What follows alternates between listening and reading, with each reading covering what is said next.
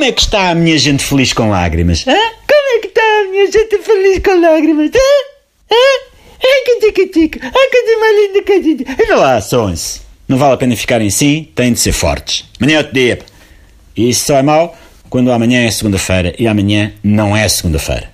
A não ser que estejam a ouvir isto em podcast um domingo. Se assim for, há a hipótese de amanhã ser segunda-feira e sendo assim é duro. Mas a vida é mesmo assim, feita de segundas-feiras, terças-feiras, às vezes umas quartas-feiras, outras vezes umas quintas-feiras, como quem não quer a coisa, lá vem umas sextas-feiras, e uns sábados, e uns domingos, e pronto, cá andamos nisto. Bom, mas eu não vou estar aqui agora a preocupar-me com estas mundanices, porque temos coisas bem mais graves com que nos preocuparmos, e essa afinal é que é a grande beleza da vida. Estão a ver? Sempre que se assiste a um pôr do sol, temos de ter em mente a autoridade tributária e os mails que ela nos envia aos 3 e 4 a dizer para pagarmos, senão espetam-nos com penhoras até aos ossos. Sempre que nos regozijamos com uma lua cheia, Lembremos-nos da segurança social e do quanto preferimos uma dor de rins a um mail da segurança social.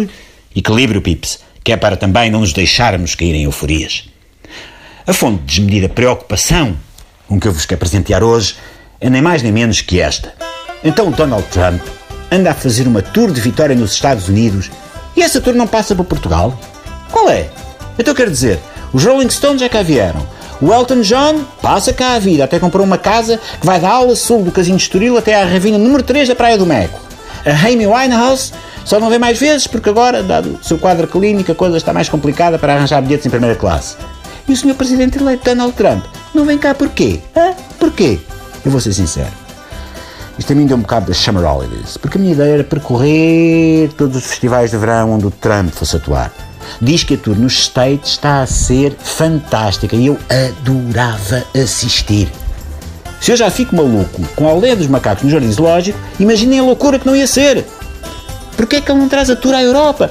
Ai, tal, Miguel, não traz, porque aquilo é Thank You Tour e ele, é ele agradecer às pessoas que votaram nele e quem votou nele foram americanos, pá, não foram europeus. Peps, não sejam injustos. Há muitos europeus que só não votaram Trump porque não podiam, se não tinham votado. A Europa merece uma tour do Trump. Já houve uma assim, mais ou menos semelhante, de 1939, de 1945, mas agora a tecnologia é outra, ao nível do show, do palco, há meios mais avançados, estão a ver, ecrãs LEDs, raios laser, esse tipo de coisas. Essas tretas todas. Não se deixem enganar pelo nome Thank You Tour. Esteve para chamar-se Victory Tour, a ciranda da vitória. Vitória, meus amigos. Já viram? Como é que fica o Marquês de Pombal ou a Avenida dos Aliados depois da vitória deste ou daquele clube? Agora imaginem, uma tour da vitória do Trump. É concerto para lá bailaria com os Bon Jovi, um Brian Adams, um Roxette. Digo-vos eu, que desde há muito consumo altas rocalhadas, meu. O único senão é que é de certeza cruzar-me por lá com o Pinto Coelho do PNR. Ele de certeza que é daqueles que não se cala durante os concertos e eu não ia conseguir ouvir música nenhuma. Enfim, o recinto também é grande, qualquer coisa ficava só a ver. Encostado à barraquinha das bifanas. Bom, be cool, Pips. Be cool.